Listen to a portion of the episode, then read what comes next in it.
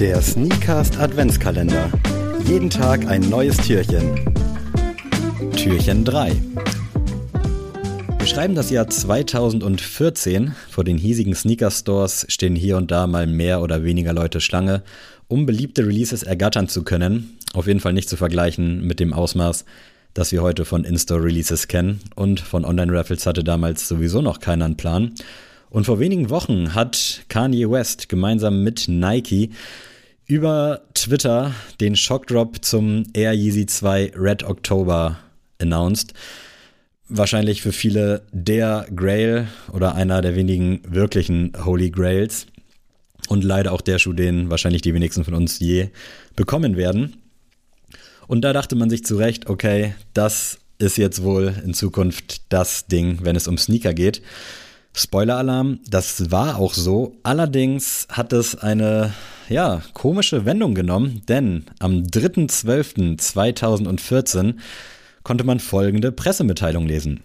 For 2014, we welcome to the Adidas family one of the most influential cultural icons of this generation, Kanye West. Well known for breaking boundaries across music, film, and design, and partnering with our history in streetwear culture and leading innovation in sport, we look forward to creating a new chapter. Details to follow.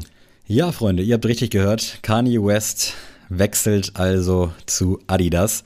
Und das Ganze hatte er im Vorfeld schon in einem Radiointerview einfach so gedroppt, als wäre es das Normalste von der Welt. Also so richtig überraschend kam das nicht und dementsprechend musste Adidas dann so ein bisschen in die Bresche springen, was die jetzt wahrscheinlich auch nicht so gestört hat, aber dementsprechend haben sie dann am 3. Dezember 2014, also vor sieben Jahren, die Pressemitteilung rausgehauen und Kanye West hatte sich in dem Radiointerview negativ zu Brands wie Louis Vuitton und Nike geäußert, weil es da eben schwierig ist, seine Ideen so ein bisschen umzusetzen. Ähm, dass man da wirklich immer nur Weg A kennt und niemals irgendwie von diesem Weg abweichen möchte.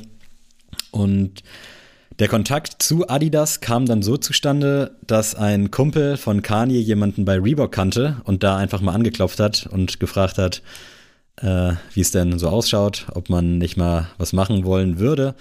Und so kam dann die Nummer zu John Wexler. Wir hatten ihn auch schon vor anderthalb Jahren erwähnt. Das war nämlich quasi der Mann, der Kanye West zu Adidas geholt hat und auch viele andere äh, Kollaborationen geleitet hat, unter anderem mit Pharrell. Mittlerweile ist der gute Mann bei Shopify und Kanye wollte halt eigentlich nur eine Plattform, um etwas zu kreieren und wollte auch seine Freiheiten. Und wenn wir uns äh, einige Yeezy X Adidas Modelle angucken, kann man wohl sagen, die hat er auf jeden Fall bekommen. Und während der Fashion Show Fashion Week im September 2014 wurde das Ganze dann konkret und äh, Kanye hat dann nur gesagt, The world changes now zu John Wexler.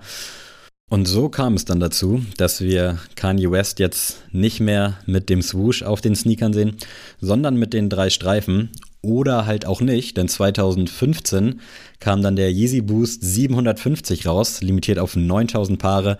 Die Nachfrage war immens und wenn man sich den Schuh mal anschaut und mit dem Air Yeezy 2 vergleicht, sieht man schon, dass es irgendwie eine Handschrift ist. Also von den Freiheiten hat man da jetzt noch nicht so viel gemerkt. Allerdings kam dann im Jahr 2015 auch noch der Yeezy Boost 350 raus.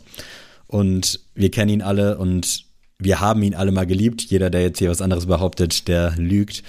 Ähm, da hat man dann schon gemerkt, okay, das ist was Neues, das ist was anderes.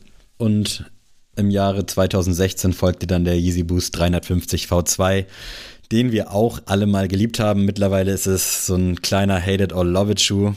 Äh, ja, die meisten können dem Schuh nicht mehr so viel abgewinnen. Ich bin ehrlich, ich mag den Schuh nach wie vor. Ich finde, es ist ein ultra bequemer Schuh, ein ultra schöner Schuh und er macht nach wie vor Spaß und es gibt auch wirklich viele gute Colorways. Im Jahr 2015 hat Kanye West außerdem getwittert, jeder, der Yeezys haben möchte, der bekommt auch welche. Und dieses Versprechen hat er wahrgemacht, äh, zum Unmut vieler ja, Sneakerheads ist das falsche Wort. Also ich glaube, es stört primär wirklich die Reseller, denn damals sind die 350er und auch die 350er V2, die waren quasi vierstellige sichere Dinger. Und mittlerweile ist es ja wirklich sehr, sehr einfach, an welche ranzukommen. Klar, die ikonischen Farben, die sind natürlich nach wie vor untouchable. Aber im Prinzip jeder, der Bock auf ein Yeezy hat, der kann mittlerweile einen bekommen. Preis ist natürlich immer noch immens, aber er hat sein Versprechen wahrgemacht und ich muss mich da wiederholen. Ich finde es geil und ich bin nach wie vor großer Fan und freue mich auch über Silhouetten wie den Foam Runner. Da sehen wir, glaube ich, die richtige Freiheit oder der Knit Runner, die Slides. Also wirklich so viel, was anfangs da belächelt wurde, ist mittlerweile einfach so iconic und diese Innovation, man kann sie jetzt gut oder schlecht sehen. Ist es ein Crocs-Abklatsch? Man weiß es nicht, aber es ist schon auf jeden Fall was anderes und damit kann Nike aktuell ja nicht bieten, äh, nicht dienen. Da sind wir ja einfach nur Retros in anderen Farben gewohnt von den Schuhen, die eh funktionieren. Soll jetzt kein Hate sein, ich rock sie selber, aber das war die Geschichte vom 3. Dezember 2014, wie Adidas zu Kanye West kam oder umgekehrt, wie Kanye West zu Adidas kam. In diesem Sinne, viel Spaß mit den folgenden Türen. Bleibt sauber und wir hören uns ganz bald wieder. Versprochen. Ciao, ciao. Und liebe, liebe Grüße und alles Gute zum Geburtstag, Ozzy Osbourne.